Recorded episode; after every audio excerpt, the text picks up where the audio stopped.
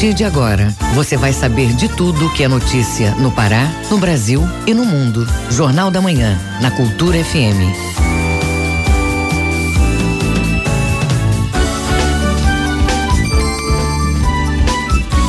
Muito bom dia, Sete horas, um minuto na Grande Belém. Hoje, quarta-feira, 5 de fevereiro de 2020.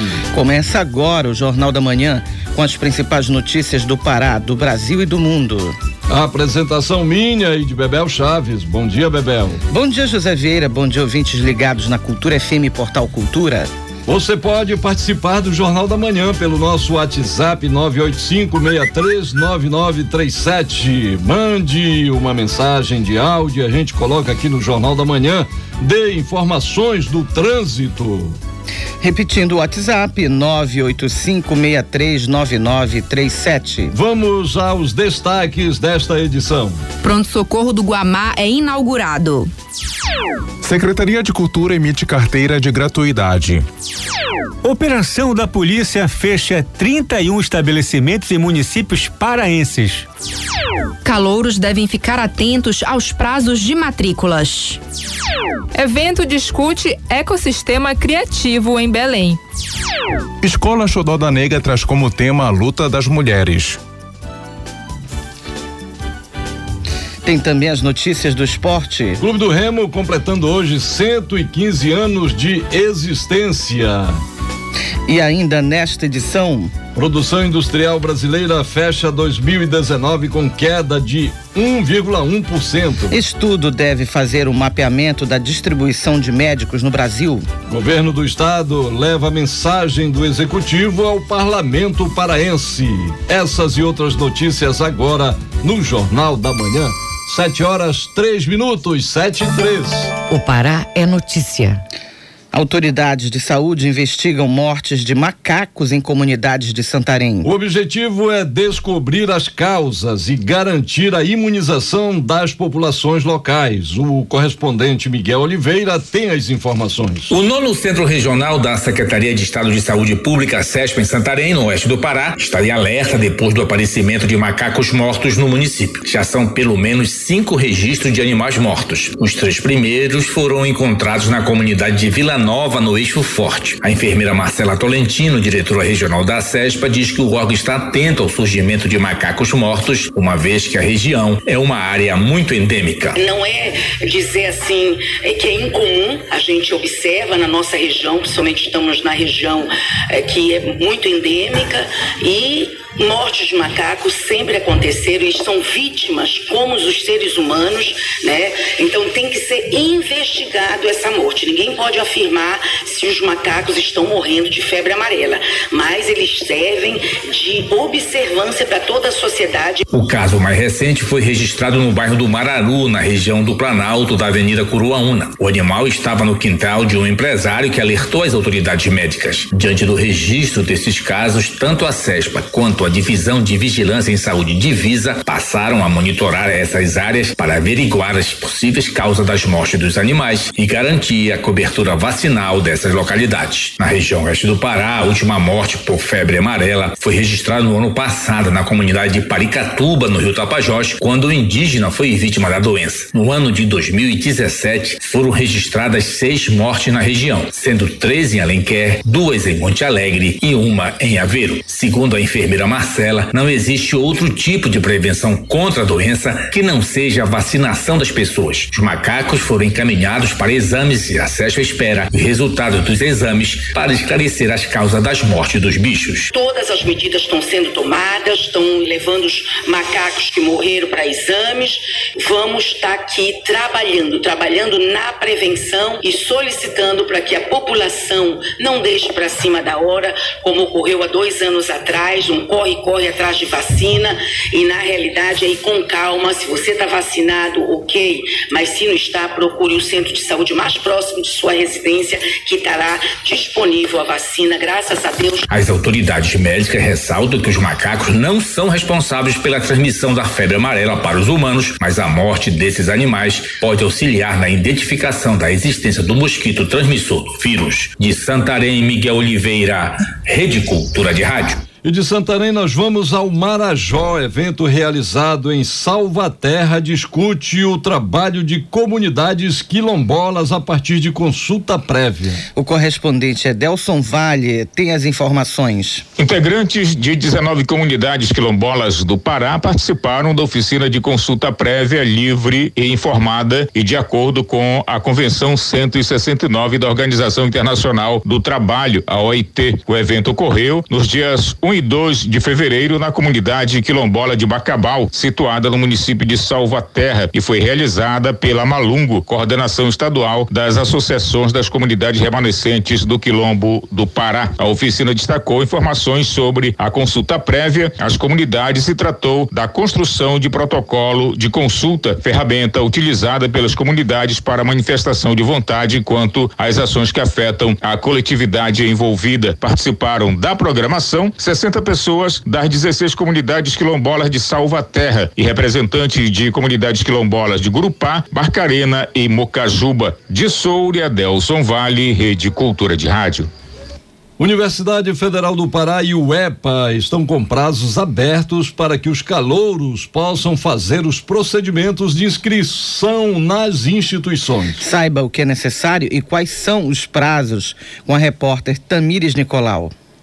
Na UEPA, o prazo se encerra no dia 7 de fevereiro e a matrícula deve ser feita presencialmente no Centro de Registro e Controle Acadêmico de cada campus específico em que o calouro foi selecionado. No ato da matrícula, é preciso entregar os documentos pessoais, além do título de eleitor, acompanhado do comprovante de votação na última eleição, uma foto 3x4, histórico escolar do ensino médio, certificado de conclusão do ensino médio e comprovante de residência residência recente. O coordenador de legislação e documentação da UEPA, Mauro Tembra, faz um alerta aos estudantes. Não esquecer de trazer o histórico escolar e o certificado de conclusão do ensino médio, é, esclarecendo que na documentação tem dois documentos que vêm causando dúvida nos candidatos, que é a declaração de ocupação de vaga única e a declaração de integralização do curso. Esclarecemos esses documentos a universidade fornece no ato da matrícula e que se atenha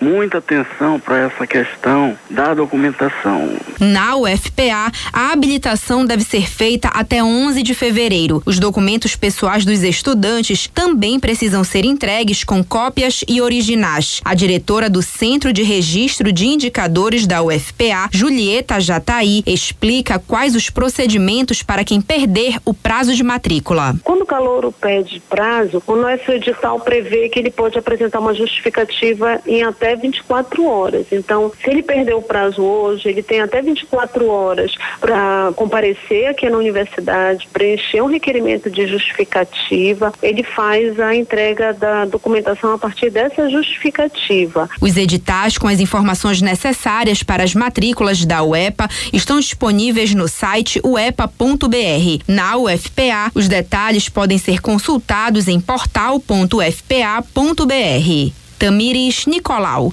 Rede Cultura de Rádio. Segurança Pública.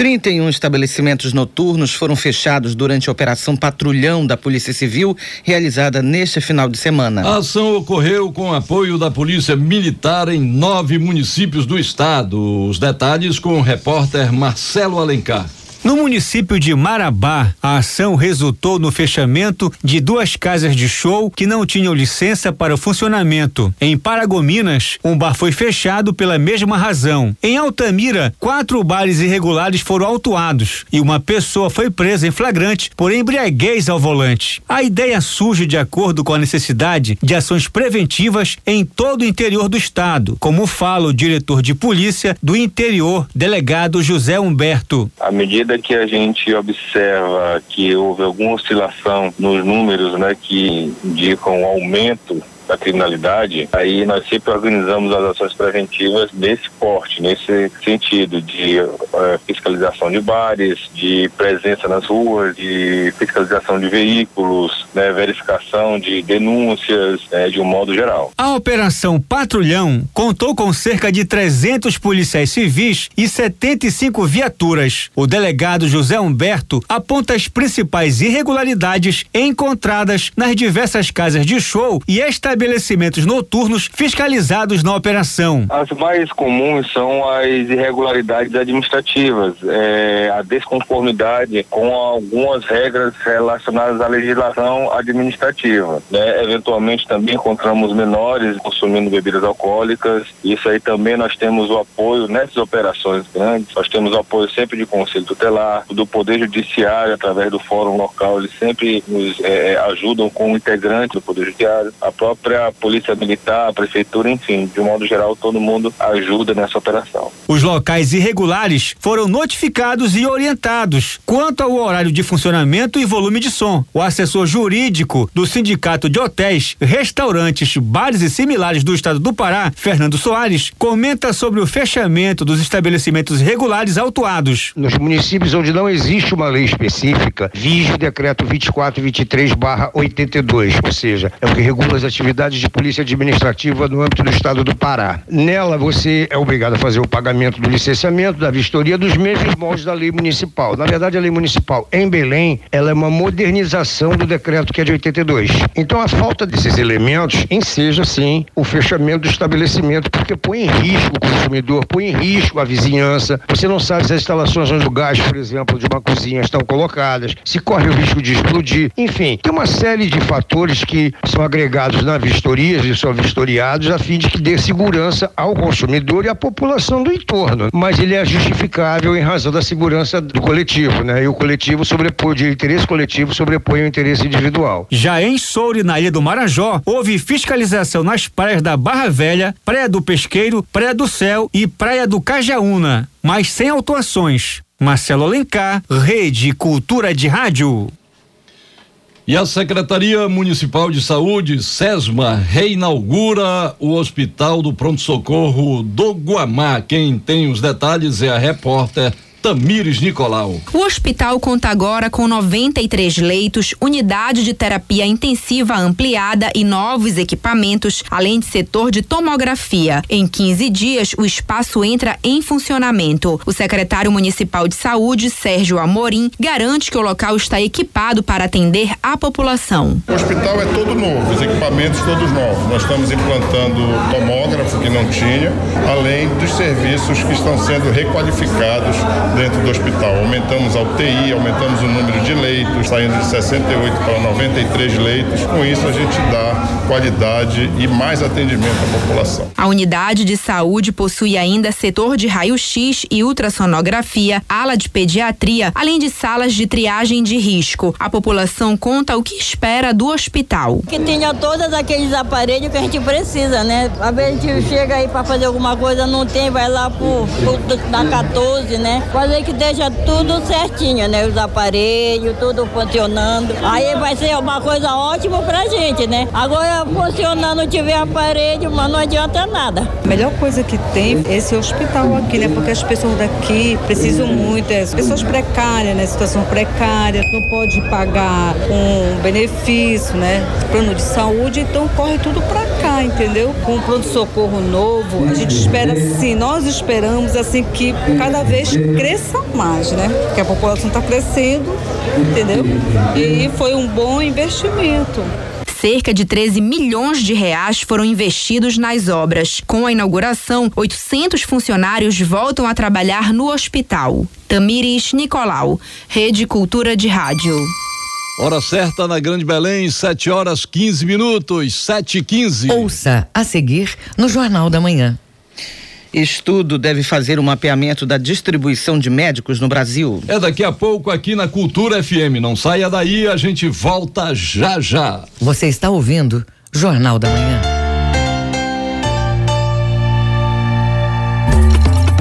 Minuto da Justiça. Pessoal, você sabe, eu tenho um amigo, né? É o compadre Benezito, você lascou-se tudo. Iria já abrir uma conta no banco, né? Cobraram tudo dele. O que ele tinha, ele não tinha, o aposento dele foi se tudo, é cobraram taxa tudo. Olha, se você vai abrir uma conta, desde 2010, a primeira conta tem é CD grátis. O primeiro cartão é grátis, consulta na internet. Então, se você souber também, né? Internet de grátis, pode fazer quatro saques de grátis e do talão de cheque por mês. De grátis, tem uma lei que fala isto. Então, vão se aquele e não vão ficar se atarantando e, e dando dinheiro além pro banco. Meu nome é Paminona Gustavo e este é o programa Escuta, mano, o meu recado. Do Tribunal de Justiça do Estado do Pará. Estamos apresentando Jornal da Manhã. Celpa agora é Equatorial Pará. Atendimento online agora é com inteligência artificial. Segunda via de conta, consulta de débitos e muito mais. Agora é com a Clara. Nosso site agora é mais completo. Nosso app agora é sua agência virtual. Tudo agora é mais prático. Equatorial Pará. Um novo jeito de atender para um novo momento. Segurança na zaga, confiança no meio e qualidade no ataque. A receita para um time de sucesso também é a receita para a sua casa. Na hora de comprar fios e cabos elétricos, escolha a Lubar Copertec. A marca da qualidade, confiança e segurança para você. A Lubar Copertec é daqui, é do Pará. Escolha o melhor para a sua casa. Escolha a Lubar Copertec.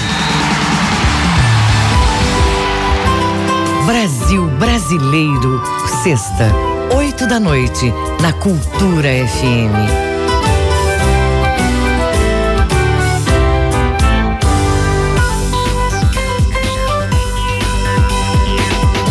Voltamos a apresentar Jornal da Manhã.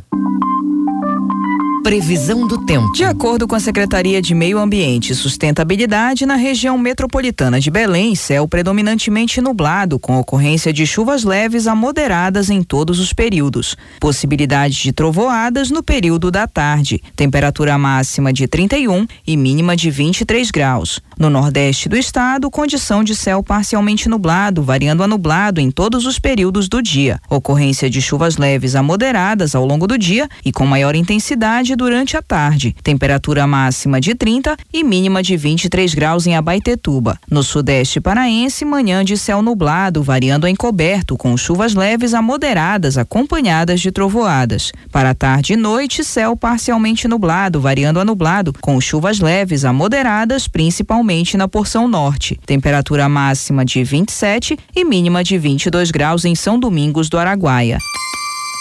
Confira a hora certa na Grande Belém, 7 horas 18 minutos, 7 e 18.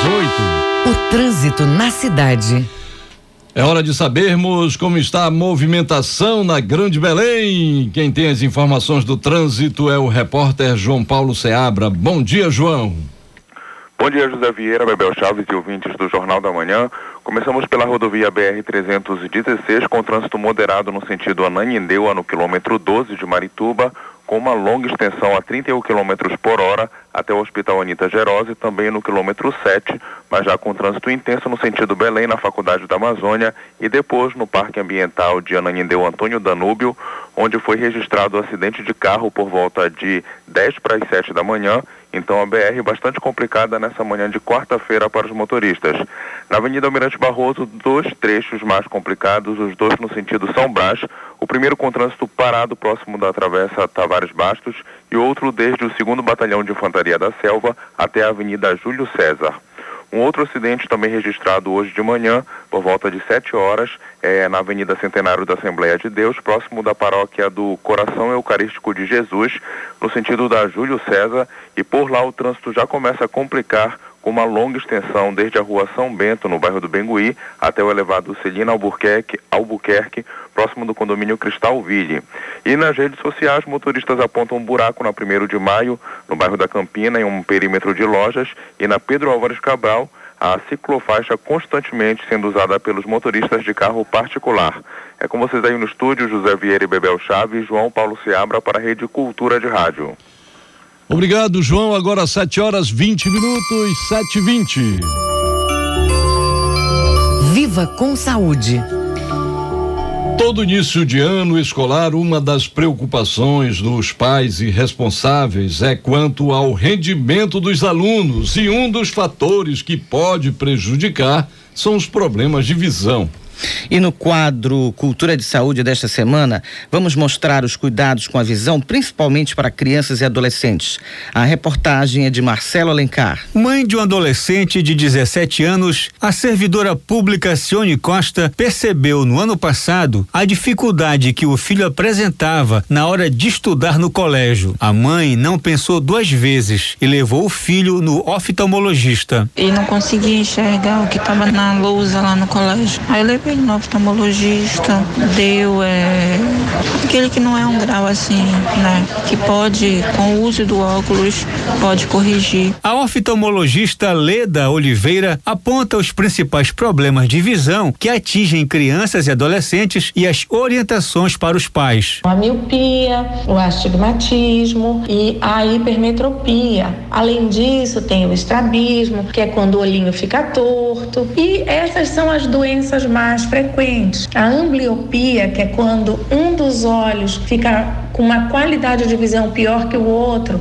também é bastante frequente. E é uma doença que, se tratada a tempo, pode evitar que aquela criança e aquele adolescente se torne um adulto com baixa visão em um dos olhos. É muito importante a gente lembrar e entender que uma criança que não enxerga bem, ela não se interessa pela leitura, assim como eu falei das atividades interativas sociais com os outros colegas, ela também vai se desinteressar da leitura vai se desinteressar da escola. É muito importante os pais trazerem a criança no oftalmologista ao nascer para fazer o teste do olhinho, receber as orientações do médico especialista. Depois disso, com seis meses, é bom fazer um novo retorno, porque aí o médico já vai poder ver se não tem um estrabismo, se ela não tem um desvio ocular, se ela tem necessidade de repente já iniciar algum tratamento para prevenção de ambliopia, ou até mesmo já de colocar um óculos. É verdade, crianças, bebezinhas também, assim, os bebês bem pequenininhos às vezes precisam de óculos. O uso excessivo de celulares, tablets e computadores podem prejudicar a visão, como argumenta a oftalmologista oftalmologista Leda Oliveira. Nós sabemos que hoje existe já uma epidemia de doenças oculares relacionadas ao uso excessivo e frequente dessas tecnologias. Então, nós precisamos olhar mais para as nossas crianças, cuidar mais, voltar àquele velho hábito de dar brinquedos e brincar com eles, né? Eles no consultório é muito frequente a criança reclamar que ela até tem brinquedos,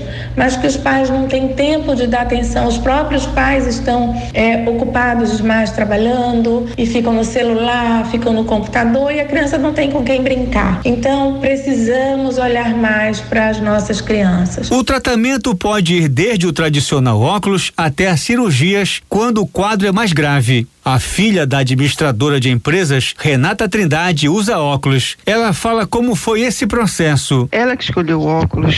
Ela tem a dificuldade, tinha dificuldade para ler, mas só que não aceita a usar o óculos na sala, né? Então, é, para ela chegar a usar o óculos foi por causa do celular. Apesar do médico ter falado que vai acontecer, você vai ter que mudar seu óculos daqui a um ano, e vai acontecer isso, vai acontecer aquilo. E aí haja conversa aqui em casa também, mas é uma questão de aceitação. De acordo com dados do Ministério da Saúde, 30% das crianças brasileiras em idade escolar têm algum problema de visão. E o levantamento do Conselho Brasileiro de Oftalmologia mostra que entre 3 e 10% dos brasileiros na faixa dos 7 aos 10 anos precisam usar óculos. O Cultura de Saúde volta na próxima semana com mais dicas para você viver melhor. Marcelo Alencar, Rede Cultura de Rádio.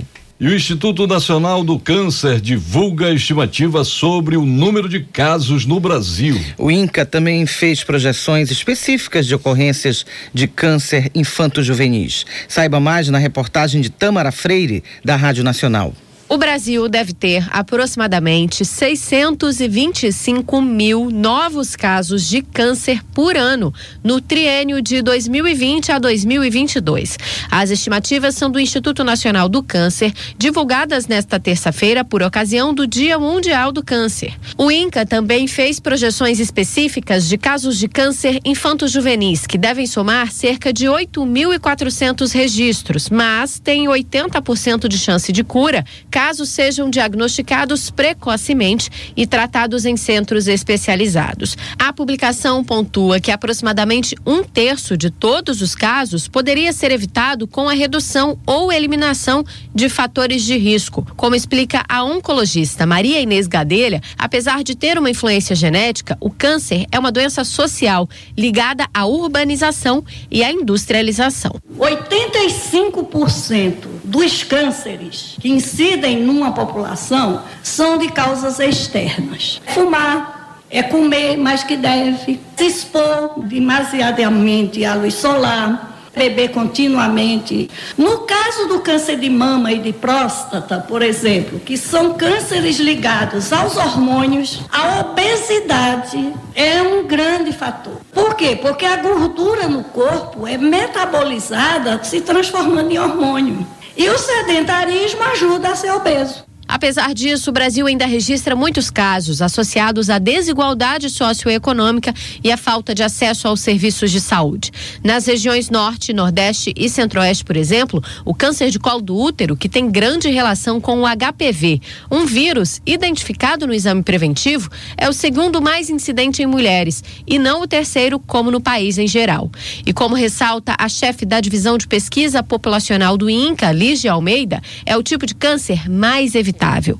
Ainda assim, em todo o país, deverão surgir cerca de 16 mil novos casos de câncer de colo do útero por ano. É um dos poucos tipos de câncer em que a gente conhece muito bem a história natural da doença, que a gente identificou um fator de risco relacionado à ocorrência de todos os casos e que a gente dispõe hoje de exames que conseguem detectar uma lesão antes desse câncer e que a gente dispõe, inclusive, de vacina contra os dois principais tipos. Ele não era nem mais para estar tá ocorrendo. O que mostra para nós que ainda há muito o que avançar em termos do controle da doença, de organização de serviço, de disseminação da informação em saúde no país. O INCA estima que o câncer de pele não melanoma vai continuar sendo mais incidente na população, com 177 mil novos casos por ano, seguido pelos cânceres de mama e próstata, com 66 mil registros cada.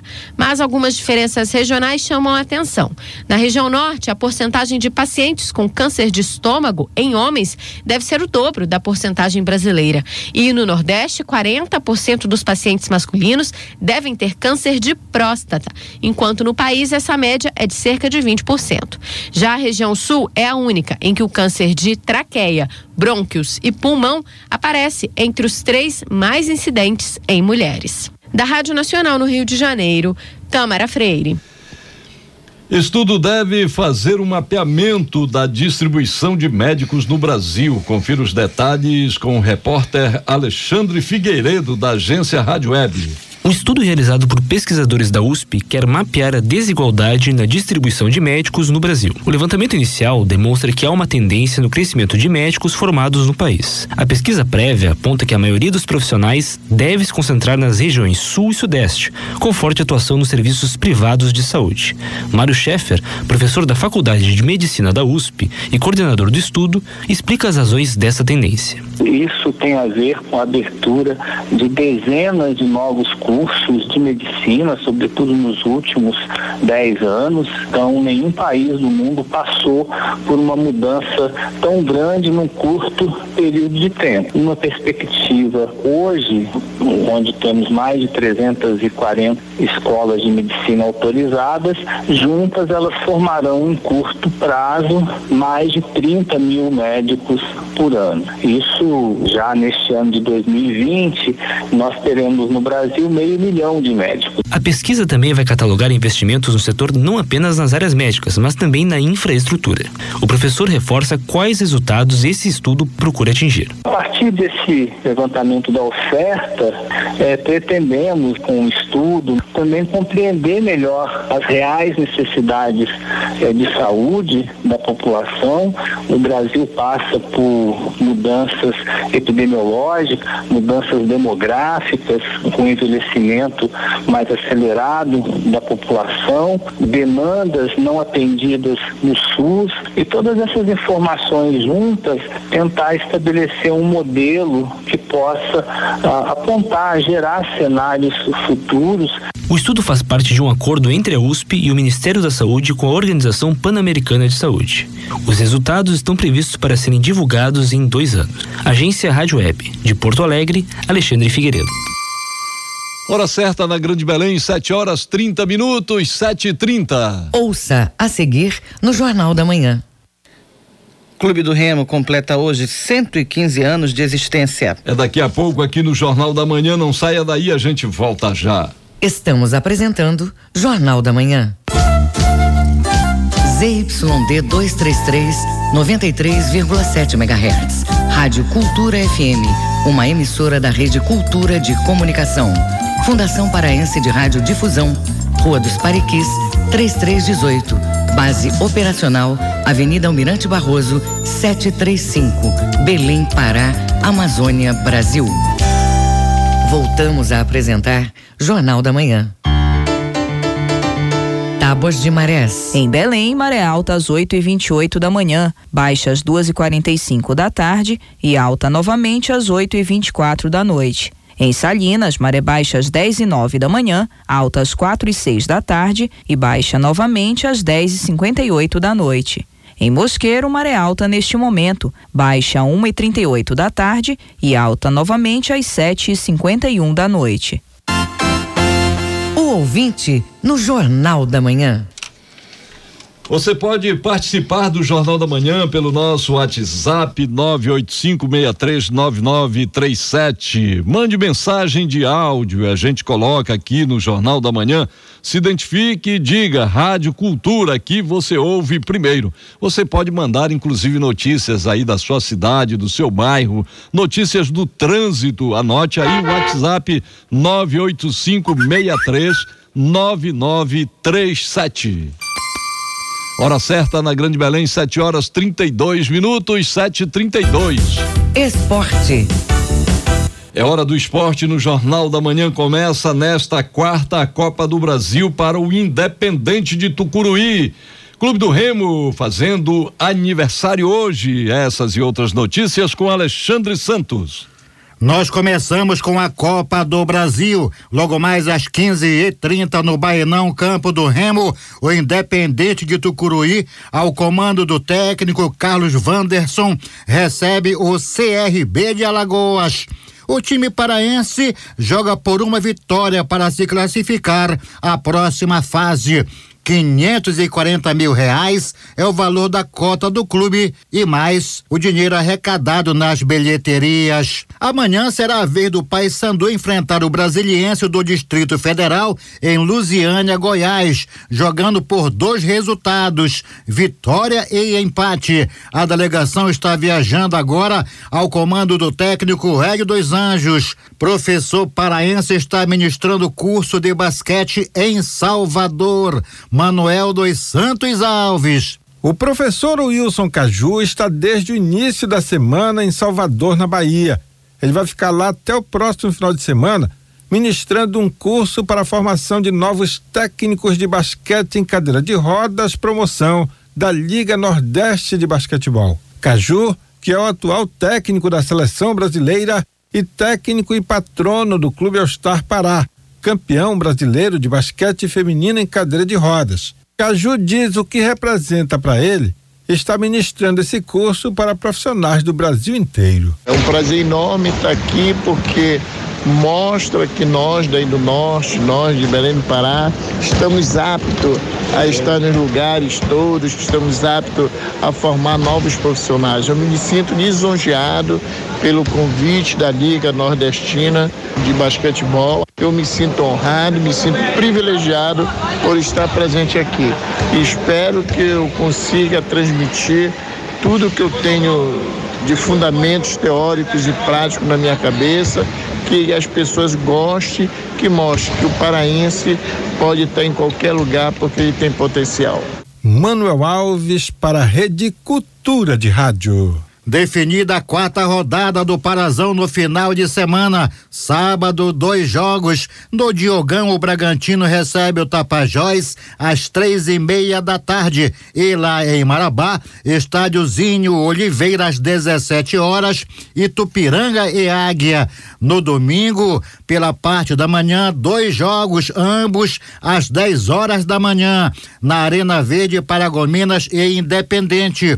E no mesmo horário em Casta Castanhal, estádio Maximino Porpino, Castanhal e Carajás. No domingo, às quatro da tarde, fechando a rodada no Mangueirão, tem o clássico Remo e Paysandu, o clássico 752 com transmissão da TV Cultura. Até hoje, os dois clubes já jogaram 751 clássicos. O Remo tem 261 vitórias.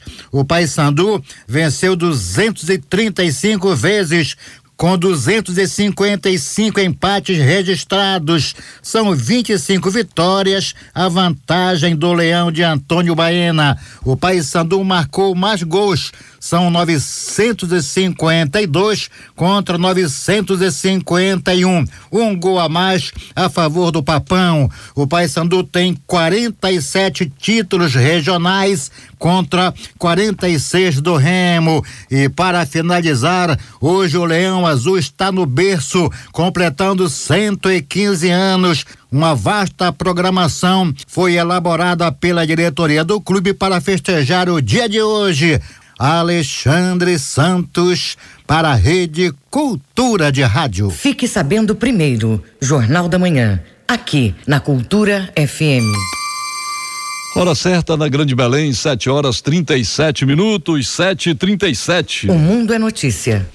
Vamos aos destaques das notícias pelo mundo no Giro Internacional com Fabrício Rocha. Mais de 65 mortes por causa do novo coronavírus foram confirmadas nesta terça-feira pela província de Hubei, onde fica a cidade de Wuhan, considerada o epicentro do surto na China. Com os novos registros, sobe para 492 o total de mortes no mundo. Ao todo, 491 mortes ocorreram na China e uma delas foi nas Filipinas. A primeira primeira fora do país onde surgiu o surto. Este surto de coronavírus, originário na China, está atraindo a atenção mundial. E a pergunta que todos fazem é se ele chegará à América Latina. Embora o vírus tenha surgido na cidade chinesa de Wuhan, a milhares de quilômetros do continente, já houve alertas no México, na Colômbia e na Argentina, todos descartados. E ainda há vários casos em observação no Brasil. A doença que mais preocupa atualmente na América Latina é a dengue, que atingiu sua máxima histórica e avançou avançou exponencialmente nas últimas décadas. Hoje, é a doença viral transmitida por mosquitos que se espalha mais rapidamente pelo planeta. A ONU e estudos científicos já alertaram para os efeitos do aquecimento global sobre ela, já que o fenômeno leva em conta uma maior sobrevivência e uma proliferação mais rápida do mosquito Aedes aegypti, que transmite a dengue. As informações são da empresa pública de comunicação alemã Deutsche Welle.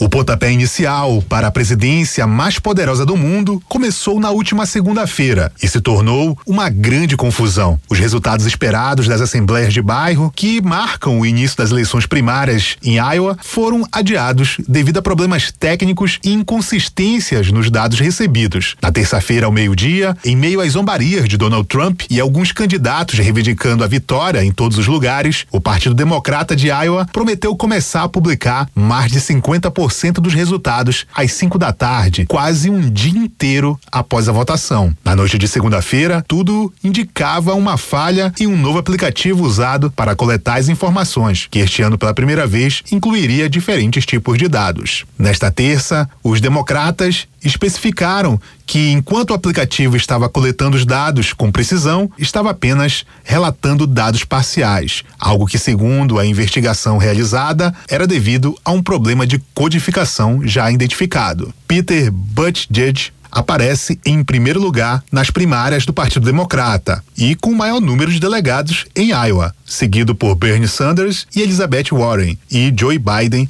em quarto lugar. Fabrício Rocha, Rede Cultura de Rádio. Hora certa na Grande Belém, 7 horas 40 minutos, 7 e 40 Jornal da Manhã. Informação na sua sintonia. Secretaria de Estado de Cultura Secult retoma o serviço de emissão de carteira de gratuidade para idosos, aposentados e pessoas com deficiência. Somente no ano passado, quase duas mil pessoas foram atendidas com a gratuidade. Os detalhes na reportagem de João Paulo Seabra. A retomada do serviço que estava parado desde dezembro foi nesta segunda-feira. A aposentada Valdiza Loureiro aproveitou para tirar o documento. Minha irmã disse, Mona, vai ter inscrição lá. Mês passado você me falou. Eu já vim aqui, aí o rapaz disse que era só começava dia 3, 4 e diante. Aí hoje não deu para vir ontem, veio hoje. Graças a Deus tá muito bom, foi rápido. As carteiras são entregues na mesma hora e possuem validade indeterminada. Elas atendem à Lei Estadual 6.739 de 2005, que dispensa o pagamento de ingressos para idosos, aposentados e pessoas com deficiência. Adriele Batista, que tem uma deficiência, diz que pretende frequentar mais vezes o cinema. Minha filha, que ela gosta de ver filme. Aí é uma boa ajuda já, né? Uma economia. Para aceitação da carteira, o portador precisa apresentar um documento oficial com foto. A assistente administrativa da Secretaria de Estado de Cultura, Secult, Telma Monteiro, comenta a importância da garantia e os documentos que é preciso levar. Ele tem gratuidade nos cinemas, nos teatros, nos museus, o bosque. É para o lazer. Estádio de futebol, galerias de arte. A pessoa idosa precisa da carteira de identidade com a cópia, o comprovante de residência com a cópia e duas fotos, três por quatro, iguais e recentes. O aposentado precisa, além desses que eu já citei, a carta de concessão da aposentadoria.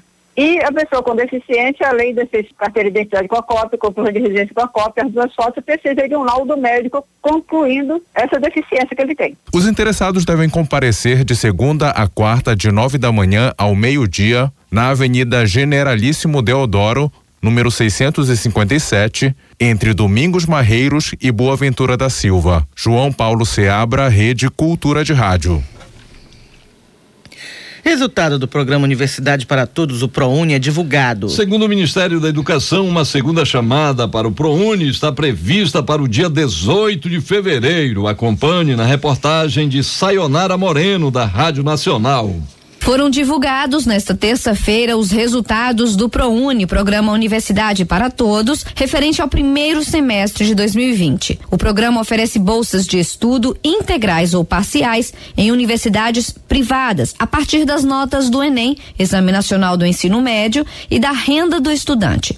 O resultado está na página do ProUni na internet e é referente à primeira chamada do programa. Assim que o candidato conferir se o nome está na lista, já pode comprovar as informações dadas no ato da inscrição. Neste primeiro semestre de 2020, o ProUni está oferecendo ao todo mais de 250 mil bolsas de estudos em instituições de ensino superior privadas. 122 mil são integrais e 130 mil de 50%. Mais de 1 milhão e 200 mil estudantes se inscreveram para estudarem com a bolsa de 100%. Segundo o Ministério da Educação, uma segunda chamada para o ProUni está prevista para o dia 18 de fevereiro.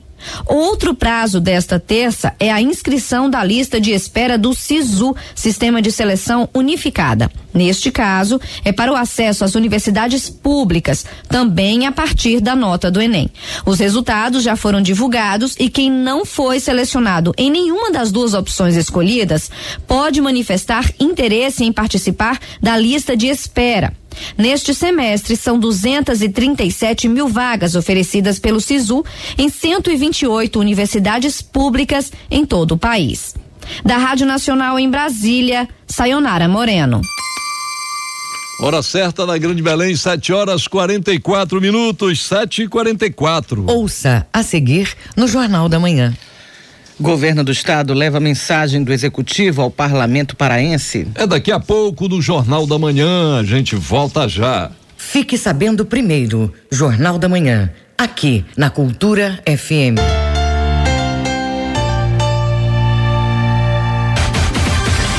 A TV Cultura leva até você todos os lances do Campeonato Paraense de Futebol. Organize a torcida e não perca os Jogos do Parazão 2020. Parazão 2020 é na tela da TV Cultura.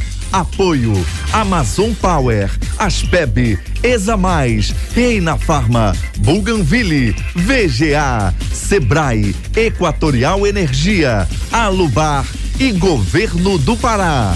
Para construir ou reformar é melhor ter sempre em quem confiar. Pedreiro adorou, arquiteta aprovou, Dona Maria essa sempre confiou. Da cozinha sala de estar, VGA é o melhor lugar para construir ou reformar. Pode confiar, VGA. VGA Casa e Construção, Domingos Marreiros, entre 14 e Castelo. Segurança na zaga, confiança no meio e qualidade no ataque. A receita para um time de sucesso também é a receita para a sua casa. Na hora de comprar fios e cabos elétricos, escolha a Lubar Copertec. A marca da qualidade, confiança e segurança para você. A Lubar Copertec é daqui, é do Pará. Escolha o melhor para a sua casa. Escolha a Lubar Copertec. Estamos apresentando Jornal da Manhã. Celpa agora é Equatorial Pará. Atendimento online agora é com inteligência artificial. Segunda via de conta, consulta de débitos e muito mais. Agora é com a Clara. Nosso site agora é mais completo. Nosso app agora é sua agência virtual. Tudo agora é mais prático. Equatorial Pará. Um novo jeito de atender para um novo momento. Sabia que dá para reconhecer um bom café pelo tempo que o sabor permanece no paladar? O Café Líder investiu alto na revitalização completa de suas embalagens, no processo de torra, na moagem e na rigorosa seleção de grãos. Quer saber o resultado de tudo isso? Vem tomar um cafezinho no Líder agora mesmo. Tá quentinho, cheiroso e mais gostoso do que nunca. Café Líder, mais sabor, mais prazer. A mais tribal de todas as festas. Balanço do Rock. Quarta, oito da noite.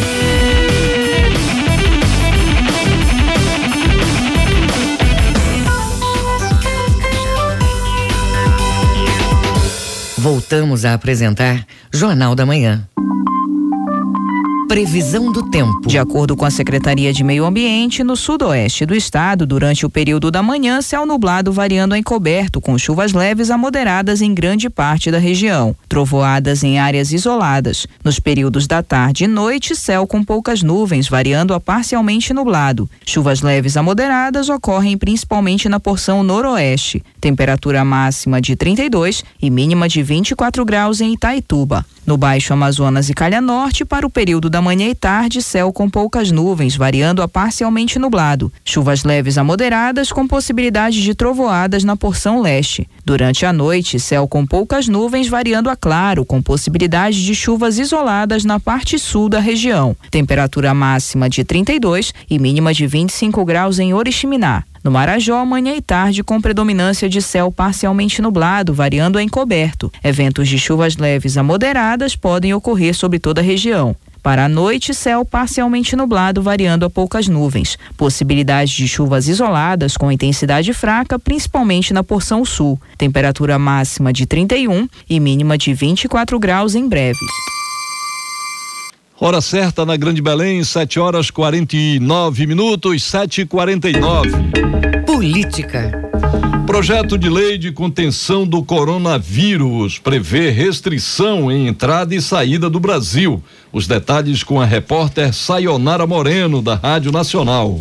O projeto de lei de número 23 foi encaminhado nesta terça-feira pelo governo federal à Câmara dos Deputados, logo depois que o Ministério da Saúde decretou o estado de emergência pública de importância nacional em decorrência do novo coronavírus. O texto prioriza a proteção da coletividade e formas de resguardar a população de possíveis contágios de pessoas infectadas pelo vírus. Na proposta, o governo federal explica que o isolamento é imposto a pessoas doentes ou contaminadas. E a quarentena é a restrição de atividades e separação de pessoas com suspeita de contaminação daquelas que não estão doentes ou com a suspeita. Outras medidas que podem ser adotadas incluem a realização de exames físicos, laboratoriais e de tratamentos de forma compulsória. Em território brasileiro também fica prevista a restrição temporária de entrada e saída do país caso necessário. O projeto ainda permite, de forma temporária, a importação de medicamentos não registrados pela Anvisa, Agência Nacional de Vigilância Sanitária, desde que registrados por autoridade sanitária de outro país. E prevê também a dispensa temporária de licitação para a compra de serviços e itens destinados exclusivamente à emergência pelo novo coronavírus. Caso aprovado o projeto, os brasileiros ficam obrigados a comunicar às autoridades qualquer contato com pessoas infectadas, circulação em locais afetados pelo novo coronavírus ou se apresentam algum sintoma da doença. Fica garantido pela proposta o tratamento gratuito a possíveis infectados, o direito de ser informado sobre o estado de saúde e a garantia de ser afastado do trabalho e continuar recebendo salário caso tenha que se submeter a isolamento ou quarentena. O presidente da Câmara, Rodrigo Maia, já havia sinalizado que pretende agilizar a votação da medida devido à urgência do assunto. Da Rádio Nacional em Brasília, Sayonara Moreno. E o governo do estado leva mensagem do executivo ao parlamento durante sessão solene na Lepa. As informações com Ana Tereza Brasil. O governador do estado, Helder Barbalho, participou nesta terça-feira da segunda sessão solene da 19 legislatura no plenário Newton Miranda, na Assembleia Legislativa do Estado. O objetivo foi abrir oficialmente os trabalhos dos parlamentares da casa em 2020. Helder Barbalho cumpriu o preceito constitucional, levando a mensagem de governo 2020 aos deputados. Neste momento em que se iniciam os trabalhos do exercício 2020, 2020 da Assembleia Legislativa, o governo do estado deseja que esta parceria possa garantir conquistas e, acima de tudo, que todos juntos possamos ah, entregar para a sociedade paraense políticas públicas e ações que melhorem a vida da população. Esta harmonia, respeitando as independências dos poderes, absolutamente fundamentais para que atinjamos os nossos objetivos e ao qual a sociedade aguarda de cada um de nós. Na ocasião, o chefe do Executivo Estadual apresentou um balanço das realizações do governo do estado neste primeiro ano de gestão, contemplando os principais avanços alcançados e os desafios identificados, destacando a concretização de políticas públicas para cada paraense que habita os 144 municípios do estado. Com informações da Agência Pará, Ana Tereza Brasil para a Rede Cultura de Rádio. Segundo o chefe do executivo, o governo do estado esteve presente em cerca de 90 municípios, com destaque para escolas reconstruídas, novos hospitais, saneamento e asfalto, além da parceria com o executivo municipal e lideranças locais, verificando as demandas de cada cidade. O governador também exaltou o equilíbrio fiscal das contas públicas. Sobre educação, Helder Barbalho falou da nomeação de 1.491 educadores, além da criação do Programa Estadual do Transporte Escolar e Programa Estadual de Alimentação Escolar, com adesão de mais de 130 municípios no ano de 2019. Hora certa na Grande Belém, 7 horas e 53 minutos, 7 e 53 Jornal da Manhã. Você é o primeiro a saber. Encontro debate sobre economia criativa e a criação de espaços favoráveis a essa prática em Belém. O evento é uma prévia ao Dia Mundial da Criatividade que vai ser realizado em vários países e cidades do Brasil nos dias 21 e 22 de abril. Acompanhe os detalhes com a repórter Brenda Freitas.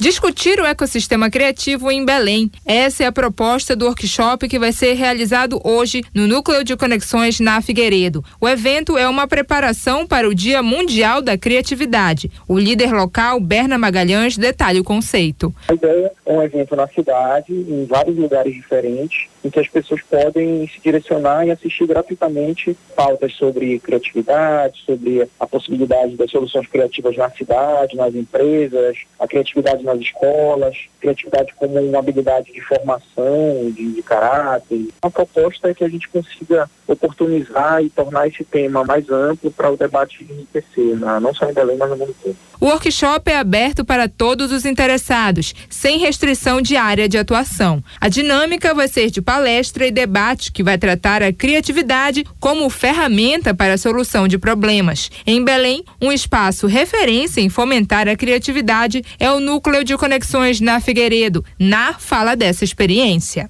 Desde 1990, quando eu para esse local, sempre nos propusemos a ser diferente, a ser uma marca a nossa proposta sempre foi nos envolver com a questão da criatividade. Antes havia a loja e o espaço pequeno reservado para eventos, com banda, palestra. E a partir de 2017, nós reformamos todo o nosso espaço. Hoje a gente tem um espaço com dois palcos, projetores, um espaço que cabe 350 pessoas. Viramos um, um, núcleo, um centro cultural, sabe? E a proposta é justamente essa, a questão da inovação da criatividade. Para participar do workshop Ecossistema Criativo de Belém, basta comparecer ao Núcleo de Conexões na Figueiredo, localizado na Gentil Bittencourt, número 449, hoje a partir das sete e meia da noite. Brenda Freitas, Rede Cultura de Rádio.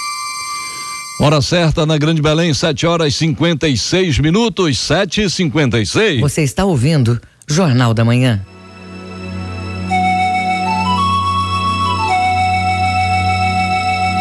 E hoje o Jornal da Manhã inicia uma série de reportagens sobre as escolas de samba do Grupo Especial do Carnaval de Belém. Na primeira reportagem, vamos conhecer a Xodó Negra. Com 30 anos de existência, a agremiação traz para 2020 o samba enredo A Luta das Mulheres Muda o Mundo pelo Direito de Ser e Amar. A escola do bairro da Cremação vai ser a oitava a entrar na avenida. Confira na reportagem de João Paulo Seabra.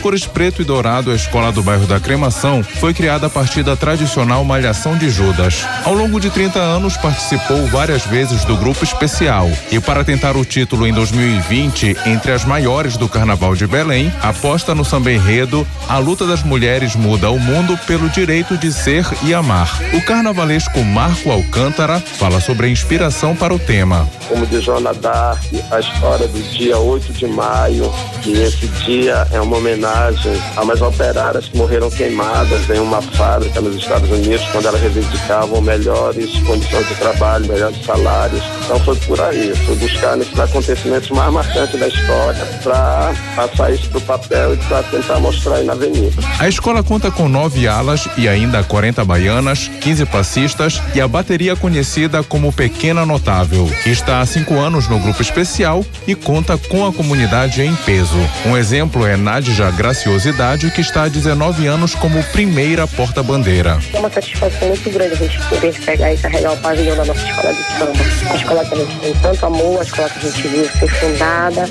a escola que, por onde a gente chora, por onde a gente grita, por onde a gente briga, por onde a gente se emociona. Com mil componentes e sem ter uma sede própria, o trabalho de chapelaria e acessórios já está concluído e o desafio é finalizar as alegorias sem nenhum patrocínio. O presidente da Xodó da Alberto de Jesus Cantanhede fala qual o grande diferencial da Escola da Cremação. O especial de da Negra é uma escola que não tem sede própria. A referência aqui é a nossa casa, mas é impressionante como a comunidade gosta dessa escola. Porque daqui do carnaval, a quaresma começa, né? E aí vem a malhação de vida, quer dizer, são dois eventos que a cremação abraça.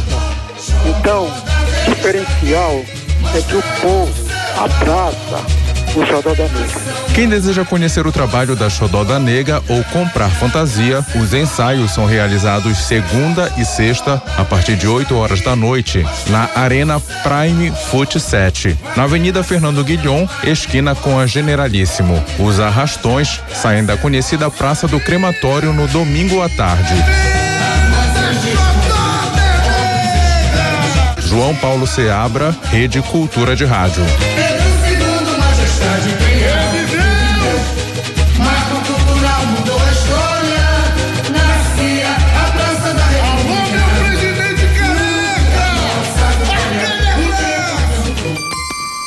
Hora certa na Grande Belém, 7 horas e 59 minutos. Termina aqui o Jornal da Manhã desta quarta-feira, 5 de fevereiro de 2020. A apresentação de Bebel Chave e José Vieira. Se você perdeu essa ou outras edições do Jornal da Manhã, acesse a conta no Jornalismo Cultura no castbox.fm. Uma excelente quarta-feira para você e até amanhã. Fique agora com Conexão Cultura com a Dil Bahia. A gente volta amanhã às 7 horas em ponto. Um bom dia para você e até amanhã. O Jornal da Manhã é uma realização da Central Cultura de Jornalismo.